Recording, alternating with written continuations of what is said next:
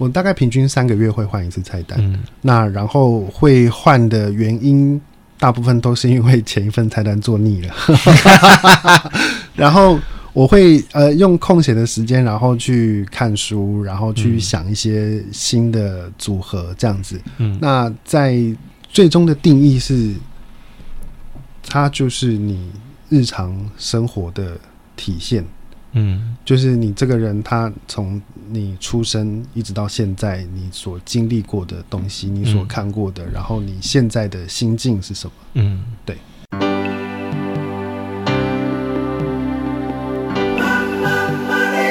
欢迎收听《南方生活》。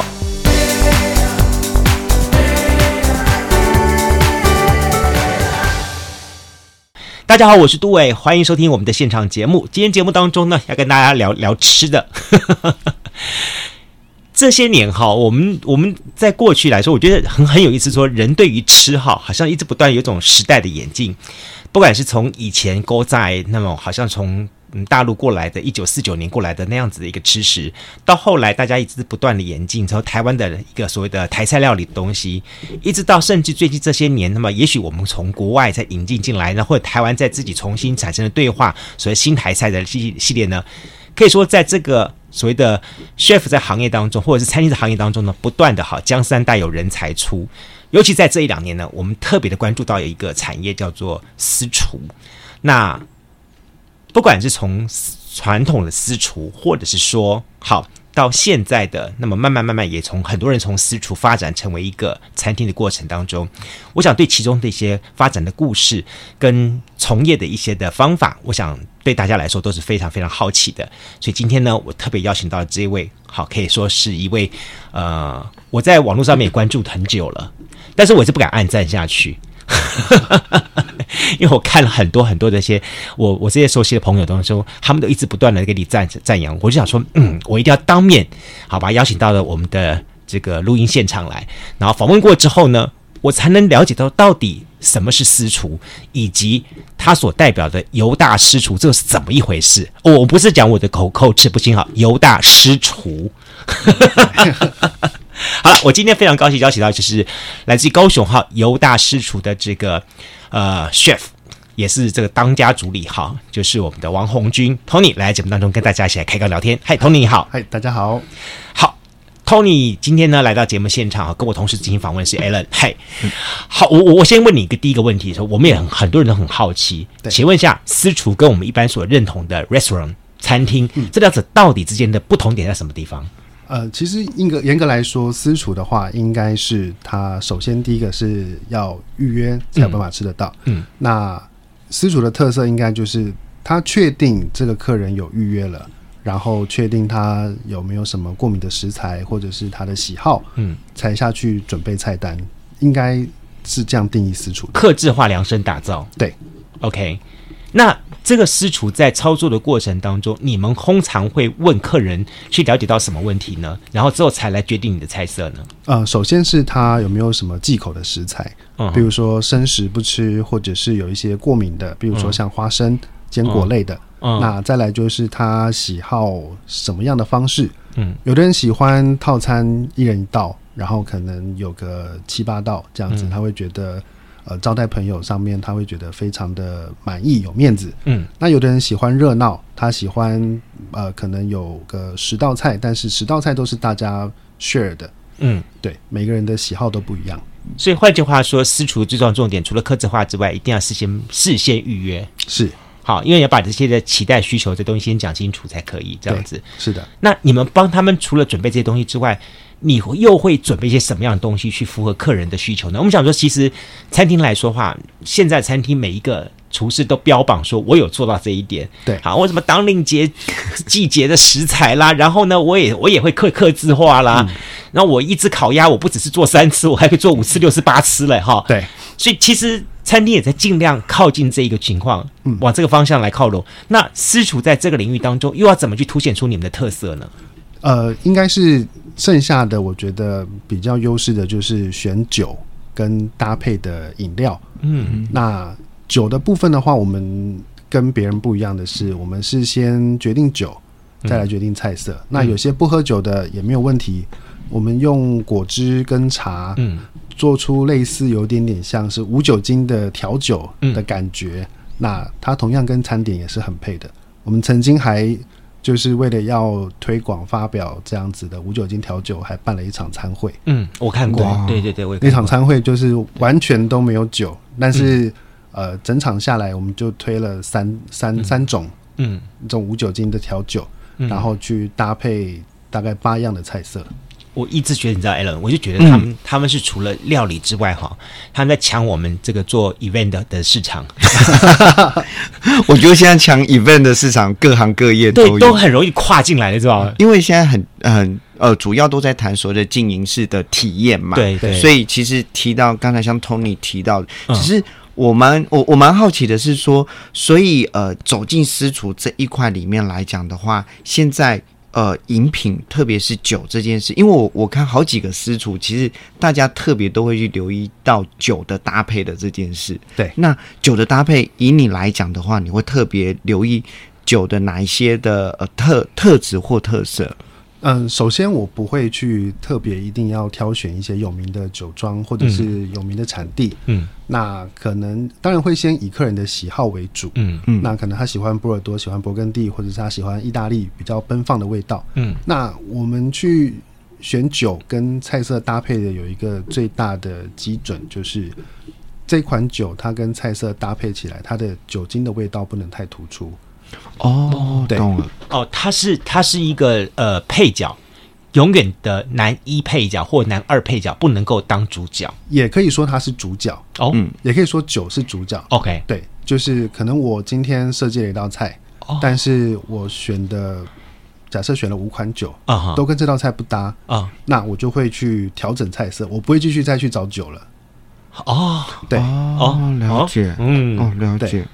哇，那这样子听起来，以私厨来讲的部分，它挑战比我们想象中，呃，就是已经有所谓的定型的这些的菜单的餐厅，嗯，你在每次更换菜单的挑战会更更困难，对不对？对，就是我们每一次换菜单之后，我们必须那一天是要休息，不能接客人的，嗯，然后我们就要把那一季选好的酒全部都倒到杯子里面，然后一字排开。然后菜色也是一字排开，每一个菜色搭配哪一款酒啊？呃，前菜类的配白酒，然后后面主菜类的配红酒，然后每一个都试完，觉得哪一个好，哪一个不好，优缺点全部写下来，该怎么样调整？哈哈，全部都写下来，然后最后最终的结果，我们才会把它放到菜单上面。哎，那我真的觉得我失敬了。我真的真的觉得我，我我对于私厨的原始意志的存在的概念，就认为说，OK，挑一间平房，有特色的平房，然后呢，一次呢可能只招待个五个六个人这样子，然后呢，这位主厨呢，就是可能是一家的厉害的一个料理者，然后料理完呢，配反正红酒嘛，白酒嘛。黄酒嘛，烧什么酒？这样子，反正大家喝的宾主尽欢。对，然后重点我，我我我这是就我个人，我重点是这个主厨很会说故事，跟大家一直不断的说故事，大家就 哇，好哎、欸，其实没有那么简单了哈。对，其实我们也试过，就是当这个菜色跟酒不搭的时候，嗯，这感觉没办法欺骗自己，就是当你。吃了一口菜，喝了一口酒，觉得两个是完全嗯。形同陌路的陌路人那种 陌生人的感觉的时候，你没有办法去说服客人说哦，因为酒的关系，还是因为菜的缘故，嗯。他们两个你或者是你就是想要表现他们两个是陌生人的感觉，这个真的没办法说服别人，所以我们还是会尽最大的努力去把它做调整。所以真的，我觉得私厨真的很吃 chef 的这个这个价值。Chef 他要能够调和顶耐，这点很重要。对，嗯，好，你如果少了这个平衡点，或少了那个灵敏的感觉的话，这东西出来东西就不就是没办法了。对对，而且有时候也呃，我觉得消费者的角度也会比较倾向是，嗯、呃，我去。学习或体验，说说实在话，我刚才很想问一个问题，嗯、但是我觉得 Tony 会不会就说，呃，那这个有点困难。就我我自己会想是说，呃，吃呃，就是我今天吃这一道主菜搭配这个酒，嗯、我怎么知道他们两个是是呃很亲密的爱人，而不是陌生人？不喜欢 gay 的调啊？对对对，嗯。你可以先从一个基准下去看，嗯、就是因为酒它是基本是葡萄嘛，嗯，当然是可能有单一葡萄的品种，或者是不同葡萄的品种去酿造出来的。那跟搭配菜色的话，它可能会有一些些微的变化，嗯，因为菜色我们会用橄榄油，或者是用葵花油，用一些其他不同的油，那油脂会造成它酒质一些香味跟风味的变化。对，嗯、那如果两个搭配起来的感觉，它是创造一个新的味道，而不是呃酒精的味道，或是让你不舒服的味道出来的话。那这两个其实它算是搭配的比较好的。嗯，那我有个问题，就是如果像像我嘴这么笨的人，或就是一开始我真的不熟悉的话，嗯、像 Tony，你们会跟客人去就是呃说明或让教着我们去体验这这呃这道菜跟这个这这我必须说，我相信哈，今天 Tony 如果面对的宾客是吴文文，跟面对 Allen 出来菜色一定不一样。当然，但那吴大哥当然是不，应该不会，应该是应该会是一样的，只是我们不用解释这么多。对，没错，没错。好，对，对他的问题呢，你你怎么看法？哦，我们一定会就是菜色它有食用的方式，比如说，那可能这个菜色你必须要先单吃，嗯，它跟酒的搭配是什么样的味道？嗯，那它搭配了某一种蘸酱之后，又是另外一个味道。嗯，这前面都会先告诉客人怎么样去吃这道菜。嗯，对，那。风味的部分的话，我们比较不会一开始就讲，因为怕他会有一些带入的情境这样子，嗯、刻板印象。对，等他可能真的全部试过了，我们才会去问他说：“哎、欸，吃完的感觉怎么样？” OK，对，我现在完全知道为什么脸书的活跃度会这么高了。为什么？就是消费者，就是我觉得，就是我就是需要这个。当我想要去体验私厨的时候，然后有人可以跟我做这个说明的时候，我就会觉得非常的嗨。它是一个叫做“行走的美食记录本”。对，不对？行动的美食，你随时问问题，他可以回答你很多问题。没错，所以才会我才有误解，说我觉得原来私厨美本来就是很会说故事的人。对，因为刚才其实但他还要手艺的。刚才照 Tony 讲的时候，其实也有点颠覆我一个想，也不能讲颠覆，应该是说深化我一个想法，是说，呃，过往我们当然都会问说啊，你你什么不吃或什么样，可是。其实，在私厨里面，因为他采预约制嘛，嗯、所以甚至我看 Tony 他们特别问说：“你喜你是喜欢比较热闹一点的呢？”那、嗯、他会根据我今天期待这一顿餐的、嗯、呃，我的目标是什么，我的目的是什么，去调整。可能是夫妻，那我可能是一个很安静、很很。很很很静谧的一个情一个情境，可是如果今天我是招待五六个我以前高中的同学，好了，我可能稍微热闹一点。那其中有一些人比较喜欢什么样的风格，其实私厨马上都可以去挑，它比我们想象中的克制化还要更克制化。对，应该是可以这么说。对，真的，尤其是刚刚我提到说说还还要配合季节的改变。对，嗯，那个季节，老实说了，现在的餐厅这么多。你几乎是要跟餐厅打仗一样，因为大家都在搞季节嘛，都在搞时令的季材嘛，对不对？笋子出来的时候，大家都是说笋子，不然你做什么嘛？你告诉我嘛，对不对？现在大家都在找二十四节气嘛，节气当中衍生食材，食材当中再变成大家的餐餐桌上的东西，那。大家都在做做竹笋，大家都在炒空心菜，大家都在做一件事情的时候，嗯、我怎么跟人家变出不一样的东西出来？我的挑战是什么？对，是其实我们不会刻意去强调就是时令跟节气这个部分。嗯嗯。那我们唯一的选材的关键就是，它必须要在我用菜单的这段时间，它的产量是稳定是够的。嗯。那如果说它的品质有下降，嗯、或者是它的产量不够了。我就会马上把这东西换掉。嗯，对。那当然就是有一些东西必须要从国外进口的，比如说像生火腿或者是白芦笋这一类的。当然，台湾陆陆续续最近有比较好的白芦笋。嗯，那我们也会去做尝试，这样子。主要是根据它的产量稳不稳定。嗯，它可能万一它的产季很短，只有一个礼拜。嗯，那。可能这个礼拜万一没有人点这一道，这食材就浪费了，我们就不会去考虑这个食材这样子。哇，你这让我突然想起来，我之前看了那个日本竹地市场的一个纪录片，里面有来自于各家的餐厅的这些 chef，然后跑到竹地市场去找他们自己心目当中最好的食材。对，嗯，然后而且是每一家产的是什么食材。它会不一样的，对，不是说在这一家我全部都全部都买完了，没这回事的，他就会每家每家买，找到最适合的东西，对，等于说你要掌握到那个最最新的那个情报讯息一样，对，啊，不容易，好吧，那就告诉我们说好了，嗯，你干嘛挑一个这么这么辛苦的路来走呢？其实一开始 这是一条怎么样的路走出来的？一开始也没有觉得就是这东西这么辛苦。那我们还是会想要去鱼市场看看啊。那去鱼市场的感觉就好像去到百货公司一样，就是各家的食材啊、鱼、海鲜全部都放在地上。嗯，你就觉得哇，就是各种颜色的鱼，然后放在那边怎么会就是这么漂亮啊？每一家的鱼都想要买。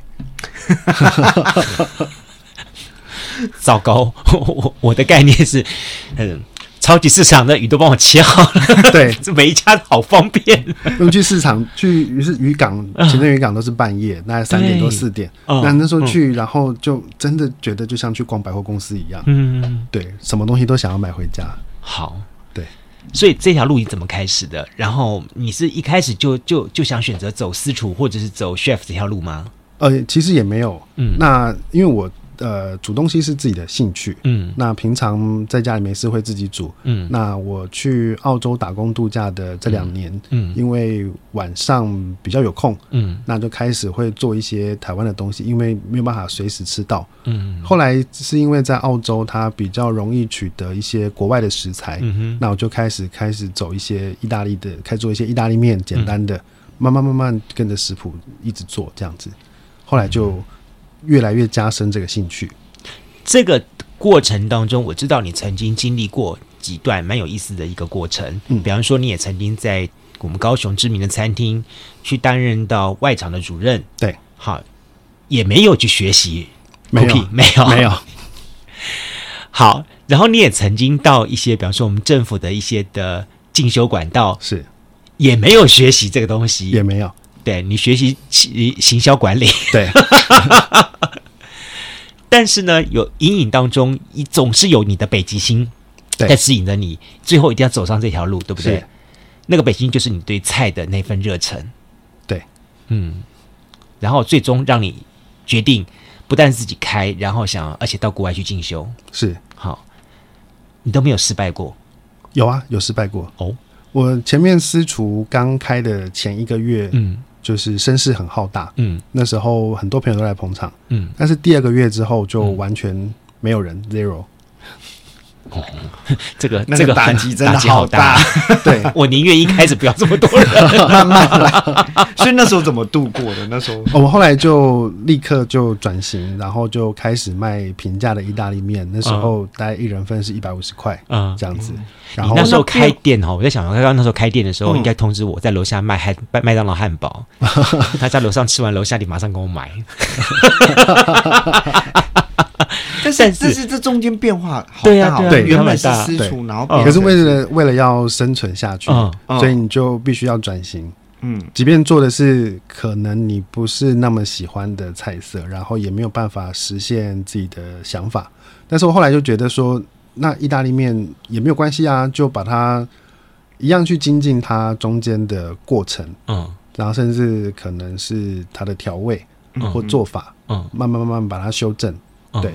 最后我们也是陆陆续续调整到，呃，一个人大概三百多块这样子。嗯嗯，对。我觉得这段时间多久啊？从大概一年多，然后再转回来准备再再做私厨的这一块。对对。后来就慢慢就是变成是两者并行了。嗯，就是你可以，我可以接受你克制化，嗯，但是你也可以来照着菜单上面点这样子。嗯，这一年哈，其实我觉得对你来说应该蛮煎熬的。我曾经经历过一段时间，就是我曾经呃，就是说刚好有一个电台让我在营运当时候，那个时候呢，我心里面一直有两有两个念头在搞，一个时候我要坚持我的梦想，我的理想，嗯，我要做一个我觉得可以拿出水平，然后让同业都觉得哇，杜伟你好厉害，这样子的电台的节目出去。是，另外一种呢，我很简单，我干脆把时段切一切，没有啊，没有啊，不要那么那么，我直接收租金回来更快一点。对，所以在这两者之间。你是怎么走过来的？然后怎么样子让自己坚定的，还是看得到那颗北极星？就觉得他不能这样子结束。嗯，就像我其实蛮喜欢美国队长的哦，因为他就是每次都跟他他的电影里面永远都会说一句话：“I can do this all day。”嗯，对，没错。然后他一开始第一集就说，就是你如果逃跑过一次，嗯，之后就会一直逃跑。那如果你站起来反击，总有一天是有机会的。嗯，所以我就觉得，那你就一直调整，嗯，总是有一天会让你回到你原本该走的那个路上，嗯，这样。一切的转折点会是出现在你去泰国的那一次吗？对，做了些什么事情，发生一些什么事情？嗯，其实我们那时候，因为我本身没有在厨艺学校学习过，嗯，也没有，就是反正你就不是那个什么中华料理厨艺，对对对，不是那一百零五届的毕业生。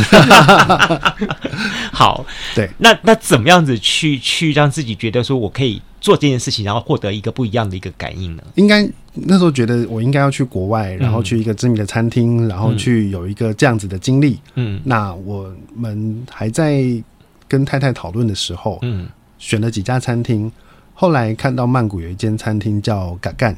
嗯，他英文名字是 G A G G A N，嗯，那主厨是一个印度人，嗯，后来看到他的成绩，他在亚洲五十大餐厅连续四年都排名第一，嗯，然后本身又是米其林二星的，嗯，那在世界五十大餐厅排名里面，大家都在前十名左右，嗯嗯，所以我们后来就决定去这间餐厅，嗯哼，那要去实习之前，我们刚好排了一段去曼谷旅行的机会，嗯，那。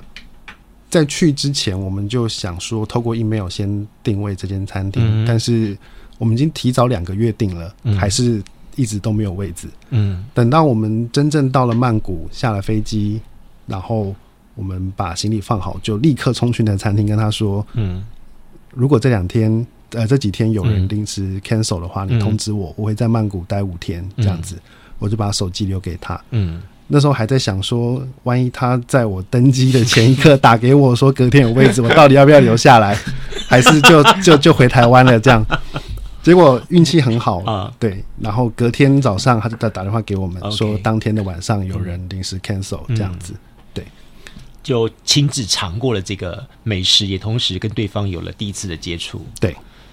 不过接触是一回事，就想说我去吃人家东西，我也不可能马上就哎，你收我为徒吧，黑狗可怜的歹机啊，对。对不对？你怎么来说服对方，然后怎么让对方看到你真的具有的潜力呢？嗯，我们就是在用餐的过程，因为他也很妙，把我们安排在他二楼有一个像是算是表演厅的感觉，他有一个很大的吧台，嗯，他的吧台是摸字形的，大概可以坐十二个人，那 chef 就在中间的中岛。上面料理，然后亲自的把菜端到你的面前，然后每一道就是亲自跟你介绍这样子。嗯，对，他就是一道一道介绍的很清楚。嗯哼，那可能是我们表现的对每一道都很有兴趣吧。然后我们会交头接耳，互相讨论说：“哎，这个菜里面有什么？然后怎么做？”这样子。啊，对。那我去的那天主厨不在，那在在二楼的是副主厨。OK，他是一个新加坡人。OK，可是他不会中文。所以我觉得他应该听不懂我们在说什么。那就是用餐会后，我就跟他表示说，觉得这边很好玩，很有兴趣，我想要来这边实习，问他可不可以。嗯，那他也很大方，就把他的 email 留给我，请我把我的自传履历，然后还有我的作品寄给他，他再帮我安排。嗯，那我们那时候去的时候是六月，那一直等到十一月都回来了，都还是。没有收到他的消息，嗯、还想说是不是他就不愿意了？嗯、结果大概隔了一个礼拜之后，就他就寄没有过来，嗯、说可以帮我安排实习，嗯、我什么时候可以去？嗯、这样子，嗯、那我就安排在隔年过完年之后就马上去了。嗯、这样，哎，这里我会想问一下，比方说这么好一个机会来的时候，你说要，但是他跟你要你的作品，对，你当时给他什么作品？呃，当时候是给他我们在私厨那时候做的套餐的菜色，嗯。嗯，对，就。都会有习惯把它拍下来记录，这样子。还记得那是一个什么样的主餐吗？呃，我记得是牛肉的。OK，对。嗯、然后我其实一直以来用的食材都不会去选一些很高级高价的部位。嗯、那我那时候用的是板腱。嗯。那大家都知道板腱其实它不是很好料理，因为它中间有一条比较粗的筋。嗯哼哼。那我那时候就是把中间的筋修掉，哦、只留两片，就是。比较完整的肉这样子，Okay. 对，然后就一个牛排，然后搭配烤过的洋葱，然后还有一些酱汁这样子。我我我这样我就觉得说，他那个二厨，不管是二厨还是大厨，也是蛮厉害的。你光看照片就知道他的心在哪里了。我我看不出来。我其实其实我很多很多摆盘的概念都是去看一些国外的餐厅，然后他们呃上他们的照片，然后你就会去猜说他用什么样的东西，然后怎么样料理的。那或许他们因为都是料，嗯、这是我个人的揣测，就是是不是他也看了照片之后，他也在揣测说你用什么样的手法，有、嗯、大概你已经到到了到了哪一个的境境呃境界了程度了，然后他觉得你还有机会，对对，有可能，对对，你说也知道你的料理之心到什么程度了，这样东西。换了是我的话，大家心里想说，这个连菜刀都不不会。用，他可能一看那个就知道这连刀工都要重新练，他肯定不会了。我还是去到中华厨艺教室，好，回到节目现场。今天节目当中，我特别邀访到了是来自于高雄的尤大师厨的这个呃 chef Tony 哈毛红军来节目当中跟大家来聊一聊。那么他的这个算是呃。料理之心这条路，我真的是我觉得以前的话，我对于料理者来说，我永远的感觉是说，哇，觉得他们好巧哦，怎么会创造出这么多的美食？嗯、后来我慢慢发觉说，这真的是一条不容易走的路，那中间有太多太多的外外各种的诱惑，各种的东西，然后你得要谨守到你的那个定点定锚的想法，然后你才能一直往前走。不然的话，你很很容易就进入到黑暗料理界了。套句小当家的话，这是真的。对我们来聊聊好了。刚才我们聊到了泰国，对不对？嗯、在泰国，对，在泰国你，你你你在那边算集训了多久时间？呃，两个月，嗯、两个月。对，他对你产生一些什么样的改变？应该会讲泰文了？呃，还是不会？在那边都是用英文。英文 OK，对，虽然他呃。集结了很多各个不同国家，英文、英国，然后西班牙，还有一些中南美洲的。那唯一去那边觉得回来应该要学的是西班牙文，觉得它 CP 值真的太高了。嗯，它除了呃西班牙、葡萄牙可以通用之外，在中南美洲几乎全部都通用。哦，就看到就是有知道说从哥伦比亚来的，然后有从那个。巴西来的，然后从西班牙来的，他们三个人都讲一样的话，然后我就站在旁边，完全听不懂他们讲什么。哇，那那这个这家餐厅，他的工作人员就是他的这些的呃呃厨师们，对，是来自世界各国，对，来自世界各地的。哇，还有从越南来的，从马来西亚的、新加坡的都有。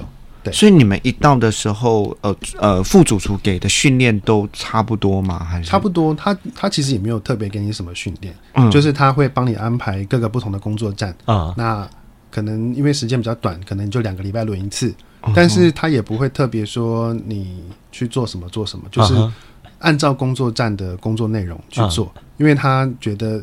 会来这边要实习的人，应该都有一些基本的料理的底子，嗯，至少切啊、煮啊、炒是没有问题的，嗯，所以他就会直接把你安排在工作里面，嗯，那你就是跟着做，然后顺便学你自己想要学的东西，OK，嗯嗯，所以在那边经过了两个月的这个呃集中训练之后，回到台湾，嗯，就开始倚天屠龙宝刀出鞘了，也也没有，因为。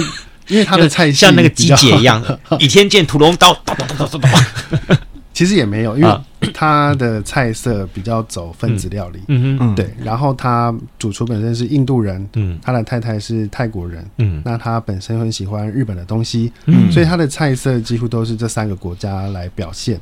那我觉得学到最大的就是他把他在印度的小吃。跟泰国一些比较经典的菜色，然后浓缩做成一个很精致的菜。嗯、那我觉得这个精髓是我学到的。嗯，那我本身就是在眷村长大的小孩，嗯、所以最近也在研究怎么样把一些眷村菜了。对，嗯、小时候吃过眷村菜，然后把它做的很精致，这样子。对嘛？这点很重要，不然眷村菜永远都是那几道哈。大家认为就是什么八宝鸭啦，什么东西的，就这几道。对，它其实还有很多东西变化出来的。对，对，我改天真的要找文文来来尝好好跟你聊一聊。好，你可以开直播，杜哥。我真的真的。所以呃，我我我想拉回来，所以其实，在那边比较大的，我我其实本来的想象是在技术面，嗯、可是听起来好像 Tony 在那边其实比较多的是。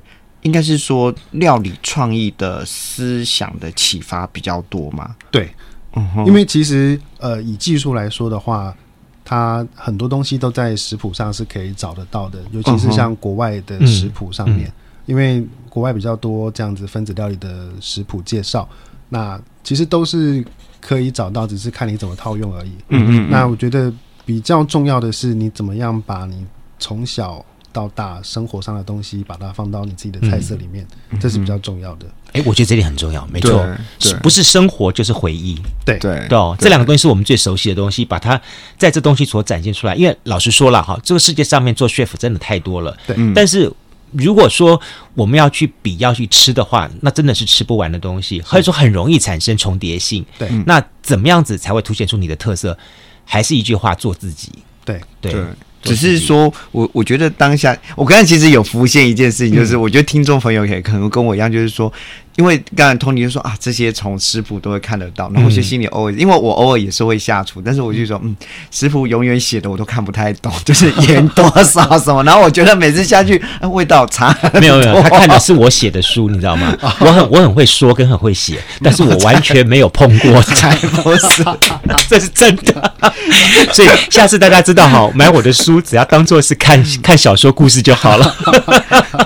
可但是我想他未来提的一件事是说，所以当时候 Tony 想到说要去做实习这件事，是你的呃灵感，还是说你是透过在网络找，然后你再去想的时候，就想到说可以用这个方式来呃增进你在做师厨这一块的视野？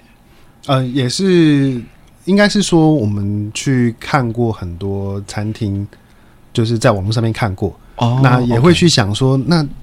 是不是有这样子的机会？机会，嗯，对。那那时候也看到说啊，那个在山地门有间餐厅叫阿甘。哦，有不是阿卡美是阿甘，是。对，对，那因为那个彭天彭大哥他也是在江振诚的餐厅实习一段时间才出来，才想到说，哎，或许别的餐厅也可以有同样的方式去试试看，嗯，这样子，对，OK，了解。对。所以这么说好了哈，从你重新回归这个市场，然后再开始重新迈出你的下一步，这期间也经历过两次的变化。一个是从二楼的私厨，对，转变成现在，它几乎算是一个一嗯，既可以说它是一个完整的餐厅，是，但是它也同时拥有了私厨的功能。对，这两者之间的转变是怎么回事？呃，等于说回来之后，我们开始研发一些不一样的料理。嗯，那原本的环境的设备已经、嗯、它没有办法再增加了。嗯，那所以才想说要换一个新的地方。嗯哼，那再来就是客人用餐的环境也想要再让它再更舒适一点。嗯，所以才决定要把它搬到一楼来这样子。嗯，对，你很有勇气。难怪就呼应你的节，你的这个名称“犹大师厨”。哎，大家知道吗？“犹大师厨”这两个这四个字其实是很有典故的，而且他很有勇气，他就在门口，对，就把这个呃圣经当中的这个当中的这个文字，对，就直接告诉他，我从这当中是获得这样的灵感跟想法，然后我一路上我走着走走到现在，对，OK。难怪你有北极星，那是伯利恒星。那那是在一开始的时候就已经是呃写写在你二楼的那边的吗？呃，不是，应该是说门口这段经文，嗯，它它它的经文内容是呃，无论你或向左，哎，应该是说啊，你当刚强壮胆，不要惧怕，嗯，哎，还有什么？牧师。呼叫牧师，反正重点就是你当刚强壮胆，不要惧怕。OK，呃，就是反正就是上帝会一直与你同在，了解这样子。嗯，对。那我觉得这是我一路走来，然后都印证了这句话。嗯，所以我就把它，就是这一次换了新店面，我就把它放在门口这样子。嗯，对。所以如果提说这一路走来，你觉得对你来讲最大的挑战，或者曾经真的有冲击到你自信？自信心的时候是哪一件事情让你觉得那时候你是最难熬的？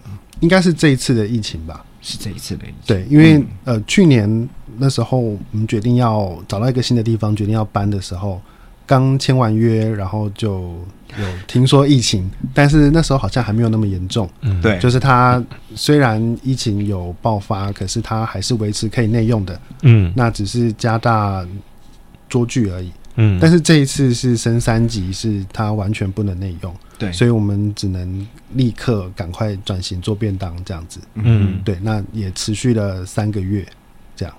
虽然你其实你动作蛮快的，从私厨的角色到，哎，真的就是回到我孩子前面讲的那句话，在做便当的过程当中，会不会边做边掉泪？其实不会，不会，只是会觉得说，现在自己到底在干嘛？哦，不会，不会掉泪，但是会会会怀疑说，怀疑人生，对，真的，现在到底在做什么？是我为什么不去阿中便当算了？对，所以你我好几个都这么都跟我这么说，说我学了这么多，我有这么多抱负，我怎么现在在做便当？好多人都是跟我这样跟我这样说，而且很多就是像便当是他没有办法立立刻马上吃到，对，客人可能他买了之后回家，那回家路程不一不一定，嗯，那你可能中间表现的细节，但在回家之后就是完全体验不到，体会不到，就消失了，对对。但是你还是有努力的在便当里面去加了一些你私厨混在里面，对，就是照着我们自己的想法去做出来的便当，这样子，就是你也 detail 搞刚、嗯，对对吧？对。但是你还是还是碍于市场，你还是没有办法去突破那个便当的那个上限的价格嘛？对，没错。嗯哼，你不可能啊，天花这一定有个天花板了，卖便当你要卖到。八百块便当的话，你就上新闻了。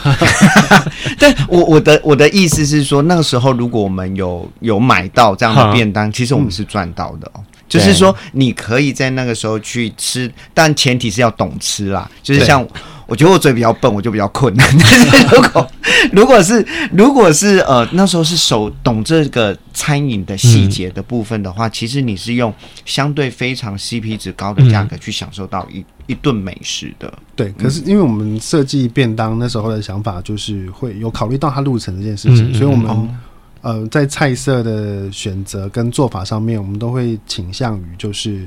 即便是东西冷了，嗯，它也是好吃的，嗯嗯，不会说它冷了之后就变得油腻，或者是味道都跑掉了这样子，嗯，对，嗯，我我觉得有一个部分应该是说，呃，在访问下来可以感觉到，就是主厨他本身弹性，其实我觉得你遇到挫折的弹性很大，就从呃，我相信在做意大利第一次做意大利面的那一次的经验，让您在面对这一次疫情的时候，可以让你。比其他我们听到的周边的餐厅，你反应反应更快。你好像就是在那之前，你马上就想到说要立刻去做呃便当的这件事情，因为那时候不敢想的太乐观，因为已经碰过一次了。嗯，对。那那时候因为去年碰到的那一次，有很多朋友帮忙。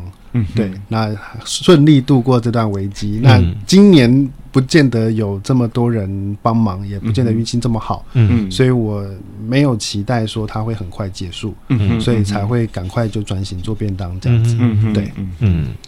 但我真根据我的观察，我觉得好像犹大师厨哈一路上走来，其实除了你的这个实体店面这一块，其实大家都经营的不错之外，但在另一方面就是你的线上这一块是好，就是嗯。社群啊，线上这一块的部分，其实一直以来是蛮受到大家的关注的。嗯，好，呃，短短的时间能够累积到八千多个的关注、粉丝热情，这样子，这是一件不容易的事。你怎么来经营这一块？那么让它变成说是你的实体店面的一个助力呢？主要就是粉丝专业，除了公告一些讯息之外，嗯、那我会在上面就是定期放一些。呃，我们的菜色上去，嗯、然后沟通一下这道菜的想法，嗯，为什么要做这道菜？嗯，那我这道菜怎么做的？嗯，对，那客人他有在注意的，他就会比较来来吃的时候，就他就比较能够就是明白说，哦，这道菜它为什么会是这个样子？嗯哼，嗯哼，对，他就比较能够感同身受。你没有说刻意的去做一些什么样的操作，或是怎么做些什么事情在上面？呃，都没有哎、欸，都没有，就是可能也有一些是布洛克的粉丝啊，嗯、因为我们中之前也请过一些布洛克帮我们推广宣传这样子，嗯、那可能他的粉丝看到觉得我们真的不错，那就也有过来按赞这样子。嗯哼嗯哼，对，所以这些内容的部分，呃，你都不假他人之手，都是你自己去想说，哎、欸，这个怎么呈现？因为我我好像还看到有影片的部分，对，嗯，自己拍。影片也是自己拍的，所以这个时候劳工局的那个训练就出来了。所以各位不管怎么样，人生经历过每个阶段，它都自必将成为你日后成长的滋润的语录。我觉得我们两个好像在讲相声了，但是其实有两点啦。第一个就是，我觉得你走过的路一定不会白走，对，我我觉得。然后第二个部分就是。第一线实做的那个部分，就是我觉得有的人可能就会觉得说，哎、欸，那我不懂拍影片，那我可能找我可能第一步跨不出去。对、嗯，但是其实你的影片我觉得质感还蛮好的，所以我觉、嗯、我觉我觉得我就会在想说，嗯，一定是你有在想说它怎么呈现出来，让呃用手机或者是用电脑荧幕看到的人，他可以去理解说，OK。因为我一定是闻不到、吃不到，可是我会起心动念想要去，嗯、所以其实讲到这边，就大家也可以去脸书去找那个有大师厨，对，来看。其实我觉得，呃，就像 Tony 讲的，他其实你乍看会觉得说，就跟其他餐厅都差不多，但是其实你可以从细节里面去感受，这好像也是跟。有呼应到师厨的那个中心思想啊，对，这点很对。不过当然啦，呃，我想每个阶段、每个阶段都有你发展的东西。是现阶段当然是先先度过的海啸再说。对，但是过了海啸之后，还应该有一些你自己的期待吧？有，嗯，因为听说明年高雄、台南要有米其林评鉴。哈，我正想问你这个问题，就是我那个是本来想当做最后那个杀手锏，让你吓一跳的。好，你就说吧。对，就是因为我觉得这是对厨师的一个肯定啦，就是相对也肯定自己的厨艺这样子。啊，那也希望就是不期待一口气拿到三星，但是至少可以先得到餐盘推荐这样子。嗯嗯，对，嗯，米其林，对。米其林到底很多有有人不同的情况，他来看待它了哈。嗯，就是有人认为说它就是一个我们这个行业当中的一个最最高的一个评价标准，这样东西一个殿堂。对，但有人得到之后，我把你退还给你，我我我我我，你不要来找我了，我烦死了。你怎么来看待米其林这个光荣呢？我是自己觉得它就是一个肯定。嗯，对。那或许它有一些的争议。嗯，可是它。初衷是好的，嗯，对。那我觉得如果有能够拿到，当然是一种荣耀，这样子，嗯嗯，对，嗯，而且是一个挑战的目标啦。对，对我我其实是在想说，所以这一个，但就看看如果如果不会涉涉及到商业机密，看要不要剪掉。就是我觉得，如果用眷村跟您现在熟悉的这几个菜系去做合作的话，我觉得倒还是蛮特别。你是哪个眷村出来？呃，海军左营这边的眷村。真的，对，建业还是自助还是建业跟复兴？爸爸是复兴，妈妈是建业。我们自助出来的哦，就在隔壁，在隔壁。对，我们那给东西左营眷村的。对，但左营眷村那边哈，从以前到现在，有好几个是让我们印象很深刻、很怀念的一些美食。是，好，比方说像盐水鸭啦，我们刚刚说到了盐水鸭啊，这是一点。然后呢，再一个东西呢，就是那一些的。就是我们其实我们对眷村菜的一个基本的概念，嗯，也就无外乎就是把它定位在就是呃，其实应该这么说好了，以前的眷村菜是来自于四面八方，他们有一个特别的固定哪个系统的东西出来，它就是一个大杂烩，然后妈妈们运用手上最最方便的一个菜的材料，对，我把它大杂烩把它杂烩出来，但是它就有它的一股特别的味道，这样东西。但你要说它把它精致化了。这是一件不容易的事情。对，你有你在你的观念当中，你会觉得什么样才能把它精致化吗？有想过这问题吗？有，我想过的是，我觉得它定义什么样的菜系，嗯，应该没有办法，因为眷村大家都知道是。对啊，有湖南菜，八大菜系通通都进来了。有哪里的菜？我觉得应该，嗯，想要追求的是一个怀念的味道。嗯，就是这个菜，你好像似曾相识，在哪里吃过这样子的味道，可是你又想不起来。嗯嗯哼，对，我觉得应该要朝这个方向去前进。嗯哼，那可能在食材的选材上面，就会用比较可能市场上都可以买得到的食材，这样子。对，我可以说你的菜色是属于新台湾系的这个系统的东西吗？呃，我觉得自己不算呢、欸。嗯、我觉得我其实比较喜爱的是意大利料理。嗯哼，对。但是我又喜欢法式餐厅那种用餐的氛围，嗯、一道一道这样子，所以才会我们后来定义自己是意法餐厅。嗯哼，就是菜系是意大利菜，嗯，可是我用餐的方式是像法式餐厅这样子。嗯哼，对，因为他这一次我我我大概做一下功课，我发现其实新的、嗯、新的店址之后，大部分去用餐的一些的、嗯、呃回头的一些客人也都发觉很明，也不能讲很明显，但是有有蛮多，我看有两三个都有特别提到，就是嗯。呃看呃有很明显浓浓发发式的那个味道出来这样子，嗯、对对，对，对。但早期其实大家比较有印记的都是意式的对。的味道这样子，对嗯。但我我会觉得说，哈，其实我我我看你的餐厅这样子一路上走下来的时候，我觉得对我来说，我直接的感感应跟感觉是说，说这个餐厅它一直在想要做一些，这么说好了，他想做一些突破。嗯，然后呢，这个突破呢，我我我会觉得是说，他可能会想要做一些尝试。这个尝试可能是在于这个城市当中去找到它的定位点。对，因为。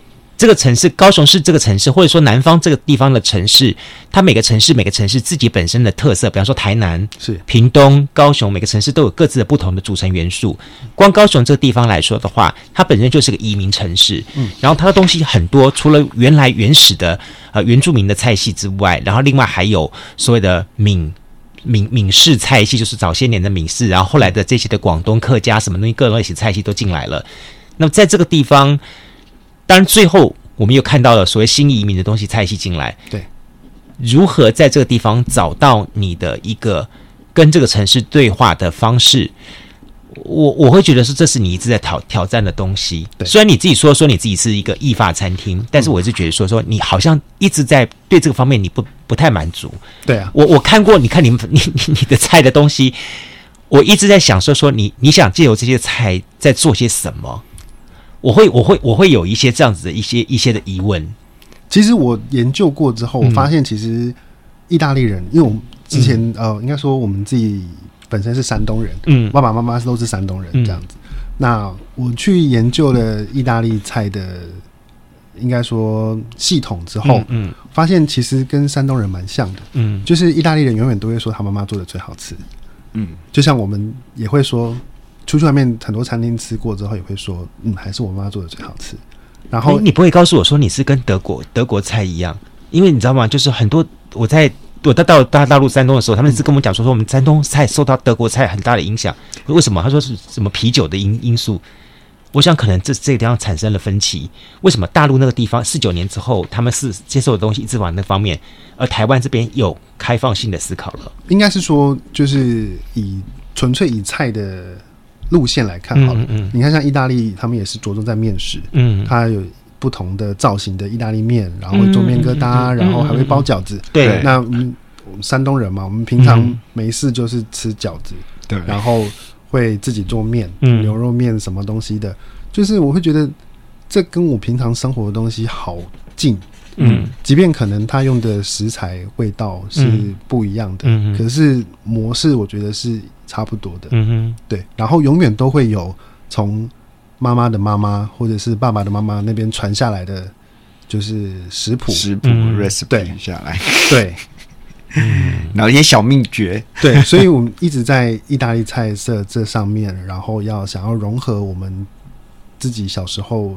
就是印象中的味道。嗯，那我这这一次有做一个算是挑战。嗯，就我把鸡心跟鸡胗，然后装在真空袋里面，然后做了一个比较特别的酱料。它就是大蒜，然后洋葱、迷迭香跟辣椒。嗯，然后我把它去熬煮过之后打碎，做成酱酱料。嗯哼，然后装在真空袋里面，跟鸡心、鸡胗一起下去舒肥一个晚上。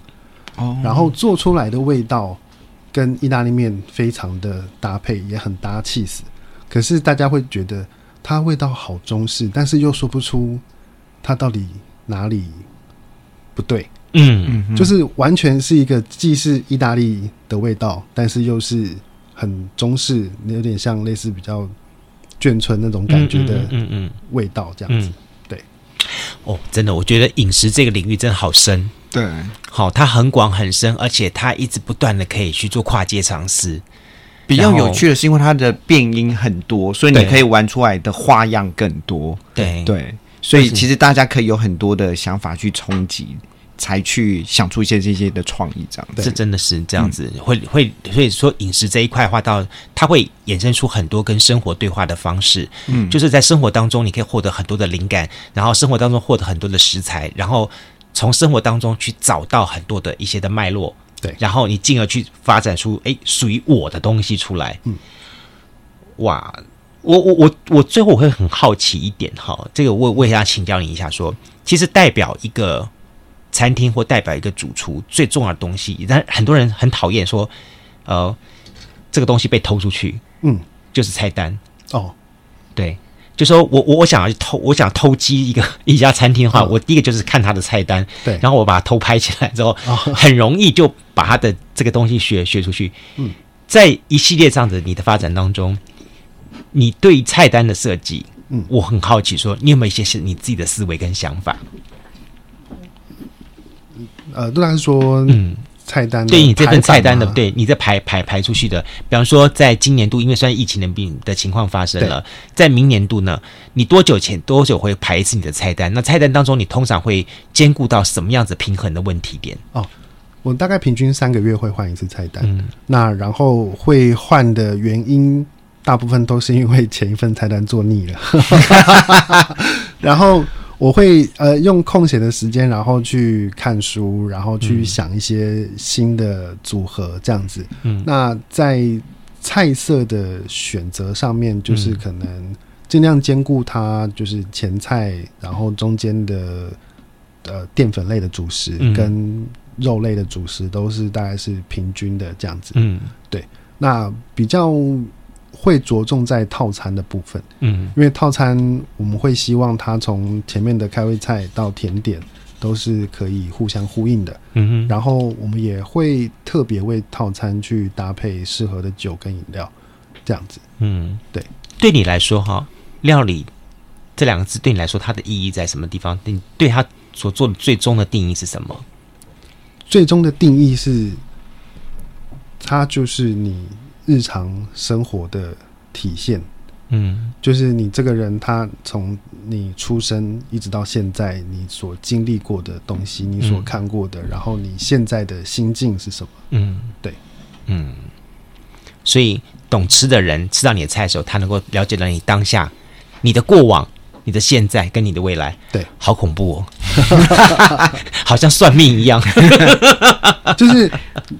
能够吃得出，就是你的企图心，就是你想要再更往前，或者是你只满足于现在，你只想要做一间呃赚钱的餐厅，这样子，他是能够明白的体验到、体现出来的。对对，所以把这句话也送给所有听完我们今天节目之后，不管你是想成为私厨，或者是你也想走入到料理界的这些年轻一代朋友们，或许在今天我们 Tony 的经验可以给你做个参考。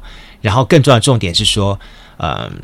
他一直存在，他心中有他一个一个北极星在。对，好，然后在料理这个领域当中，其实不管是料理，只要创业领域当中，他其实有很很很多很多的事情会在沿途上发生。然后，请千万不要忘记了你的北极星，是对不对？哈，对，好，非常感谢今天来自于高雄的犹大师厨的 chef 哈王红军 Tony 来跟我们大家分享他的故事了。那么，我们的南方生活呢，每个礼拜会有不同的这些的生活故事。好，那不管是来自于台南、高雄、屏东的这些在地人所展现出来的在地的想法，那进而去组成到这个南方的一个各种类型的生活的多面向，也是我们在节目当中希望去呈现给大家的。我们希望在这个节目当中呈现更多更多故事来跟你分享。南方生活人物一系列进行到这里，已经有将近三四十位了。哈，我们期望这个数字持续累积当中，更重要重点是，也希望他们的故事分享能够让你对于来自于南部人的。那么，不管是他们的做事情的想法、态度跟生活的呃思维等等，都能够有更不一样的撞击、启发跟了解。好，那么呃，也别忘记了，朋友们，如果你听到我们节目当中，你一些更一些不一样的。想法想跟我们撞击的话，或者说你在你的生活当中，你也观察到有些什么样子不同的南方生活人物推荐给我们的话，都欢迎您可以到我们的这个南方生活盛世声音的声号，南方生活，不管是 Apple Podcast 或是呃我们的这个 SoundOn 好，可以给我们留言。那么或者是你可以在我们的 Instagram 或是在这个 FB 脸书脸书粉丝团上面来跟我们私讯，好，告诉我们说，哎，我觉得哪一个地方我看到生活人物也让我感动，那。